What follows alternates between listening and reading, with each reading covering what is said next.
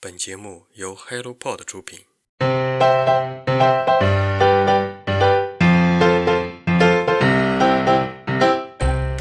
Hello，大家早上好，欢迎来到晨间舒适，我是花花。北方的春天好像越来越明显了，嗯，脱去了繁重的棉袄，身体也变得轻盈了很多。我很不喜欢冬天，除了可以滑雪，冬天好像没有什么是值得我去期待的。随着春天的刚来，我就已经穿了短袖，家里买了新的花，看着期待着春天马上就要来了。你也有期待的事情吧？那就趁着这个春意盎然的样子，快去做吧。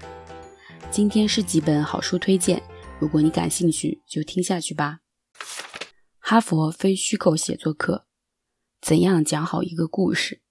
作者马克·克雷默，温迪·考尔，译者王宇光，中国文史出版社。哎，我告诉你件事儿，你听说了吗？在这个设定下，谈话的背景必然是有人要告诉你一件特别八卦的事儿。反正我的八卦故事的开头必然是这样。这个开头看似简单，但却勾起了八卦少女的好奇心。其实不只是女孩，人的心里都是喜欢听别人的故事，别人的成功故事，别人的悲惨故事。有故事才能成为生活，没有一个人的生活是没有故事的，你我都不例外。我们爱听别人的故事，同时也爱讲别人的故事。那如何讲好一个故事呢？或许对于不是文案工作者的人来说大可不必，但是如果你也是一个爱听故事的人，你同样可以读这本书，书中有大量的真实案例，比如黑道故事、妓女的故事等等。这样的故事可能是一个题目就很感兴趣了。说到这本书，就不得不提到一个名词——非虚构写作，它也被称为叙事新闻，表述事实，没有过多的虚构故事，阐述事实。那如何说好一个故事呢？故事的开头很重要。无论故事是否虚构，吸引力是很重要的。就像开头我说的那句话：“当我们听到的时候，就很想继续听下去。”建立一种和听的人、看的人的一种联系。开始读一个故事，就是开始一段旅程。大多数失败的书籍中，开头就可能不尽如人意。既然是表述一件事情，那么事情的真实性就要有一定的保证。越来越多的新闻媒体在这个信息快速发展的时代里，利用一些夸大的、扭曲的事实来博取眼球。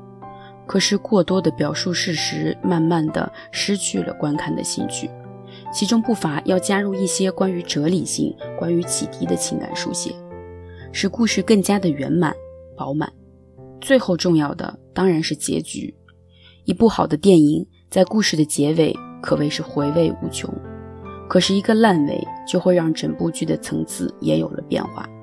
最近有很多的电视电影就是这样一个问题：原本是悬疑剧，过程非常的细化，大家对于最后的凶手可谓猜测的比编剧都精彩。可是结尾是一个出乎意料的结尾，可以说是全剧完全无关人员，就会给人一种吃了鱼刺不上不下的感觉。一个好的结尾有四点。其中最重要的是及时结束，也就是及时止损。我们习惯了白雪公主和王子的完满结局，但一点差强人意的人生结局才是结局，因为这才是人生，这才有共鸣。最近刚刷完的一部网剧《一闪一闪亮星星》，故事的内容是穿越，与非虚构写作无关，但是故事里面的人却与人产生了共鸣。高中时期的暗恋以及懵懂爱情之下的单纯，对于陷入纷繁社会中的我们，在产生共鸣的同时，也能够将人对于美好爱情的向往在精神上得到满足。为什么现在的那些大甜剧总是有人追？生活中可能无法获得，用一种艺术的好手段表现出来，就会得到共鸣，得到满足。书的最后说了书的市场现象。目前的纸质书的市场也在随着各种电子产品的快速发展而逐渐减重比例。我还挺喜欢纸质书，反而是荧光屏幕下的文字更难阅读。而作为非虚构写作的作者来说，这样的生存环境更加不容乐观。一本非虚构写作的书籍需要大量的实际案例，甚至说是可以具体的去体验。作者在要写一个关于监狱故事时，就真正的去到了监狱里生活，可见这样的写作成本下是更加困难的路径了。讲故事、听故事、分享故事，是我们基于社会交往和本能需求的信息行为之一。读完这本书，就会忍不住坐下来，想要写点什么，感受讲述和探索带来的快乐。我本芬芳，作者杨本芳。乐府文化，我本芬芳是杨本芳老人的第三部著作。我感觉自己更加能够理解杨本芳老人为何能够在六十岁高龄开启厨房写作生涯。一方面，当然是因为母亲和他两代人因为历史背景等原因而经历了过多的坎坷的生活历程；另一方面，我觉得也是因为这一切，这一切他无人诉说。她的丈夫不爱她，甚至可以说是一个不正常性格的男人。我感受到杨本芳老人真正的需要一个出口。在小说中，秋元和惠才这两位母女都从未从婚姻的困难中走过来。从根本上说，是因为那个时代给予女人的选择权利机会太少。父母之命，媒妁之言，见一两面，说两三言语，婚事就被定下来了。成家之前，甚至不知道对方的年龄、样貌，这样的婚姻就像是赌博一样。而秋元和惠才的运气显然并不好。秋元嫁给了软弱善良的人兽，惠才嫁给了木头人一般的吕。婚姻让这两个聪明美丽的女人受尽了折磨。吕医生是一个深井一样的男人，惠才所有的情绪他都不会给予任何的反应。他对于惠才的兴趣仅限于刚开始的几次接触，后来结了婚，成了家。杨本芳老人这样写了好多次，他甚至都不曾看到惠才一眼，这是为何呢？惠才疑惑，我也疑惑。但是很明显，这两口子到最后都没有说通。小说中，惠才从吕的父母那里带回了两只鸡养，却被人偷了。惠才告诉吕这件事的时候，吕的脸色很难看。二话不说就走了。后来有一次两个人吵架，吕说那两只鸡就当是被惠才自己卖了。这个男人的心胸怎么能如此狭隘？他不说，但他心里的恨记下了。但是无论是秋园还是我本芬芳里，日子过得虽然苦，但总有好人在帮衬。这其实是因为秋园和惠才的善良而收获的回报，再加上懂事的孩子们。这可能是两个女人坚守生命和婚姻的最大动力了。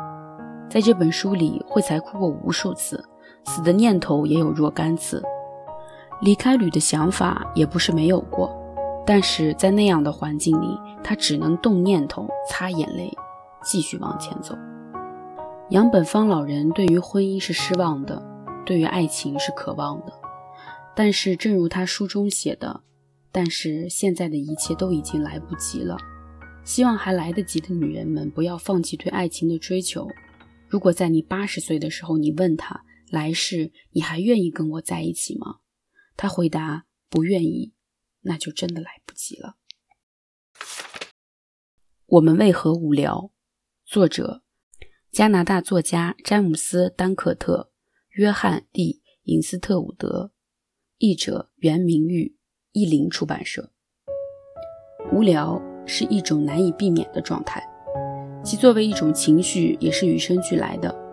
无聊是人们生活中常见的体验，它可能是排队时候的焦急等待，也可能是做一些烦躁工作而重复的走神。在当下玩手机和无休止的信息围流中，上一秒还在为搞笑视频而哈哈大笑，下一秒就陷入了困倦。太阳底下无新鲜事，不同国家、不同地区的人们都有着或多或少的无聊体验。回归现代科技极其发达的社会，我们有智能手机，有网络，有众多的社交 APP，可碎化的信息量越来越大。我们是不是越来越能够感觉到空虚无聊？那有没有想过，在我们破壳的几百年、几千年里，我们的祖先们？有没有可以提供娱乐的方式或者社交媒介呢？他们又是如何打发所谓的无聊时刻呢？作者在书中举了很多例子，宅在家里走出来的人们的不同。当无聊达到饱和的状态时，我们肯定是要找一些乐子来的。作者就解释了那些无聊的人，无聊到一定程度时，就会做出怎样的异于常人的创造性工作。可能就是因为太无聊了，让我们找到了自己的目标，找到了动力与着力点。那我们就试着与无聊和解。作者也用了好多的例子来证明无聊的成果与作用。可能一不小心无聊了一会儿，大脑的神经元就已经开窍了，你也许就成了下一个爱因斯坦。这是一本关于无聊的百科全书。无聊几乎无处不在，在某时某刻，它会变得尤其危险，甚至引向犯罪。没有人能免受其害，只是一部分人出于生理和心理的原因，似乎比别人遭罪更多。无聊的人被一种欲望所折磨，却不知道满足这种欲望的条件是什么。当任何东西都过犹不及的时候，书中也科学地分析了我们处在无聊这种状态，我们无事可做，那就会一触即发一个非常可怕的动作——吃，而且还吃个不停。因为不停地把东西塞到嘴巴里面，会误以为我们在做什么，也可能说是一种解闷的方式。因此，无聊会导致肥胖。说到这里，我不由得要摸一摸自己的双下巴。书中还有很多有趣的层面值得我们去深挖，比如无聊与年龄的关系，在这里我就不剧透。希望大家通过这本书可以更好的了解自己的心理状态，与无聊和解。毕竟人生苦短，必须性感。今天的好书推荐就到这里。如果你对这几本书有更多的想法和看法，欢迎在评论区跟我留言。让我们一起阅读，让阅读成为人生的可能。期待下一次再见，拜拜。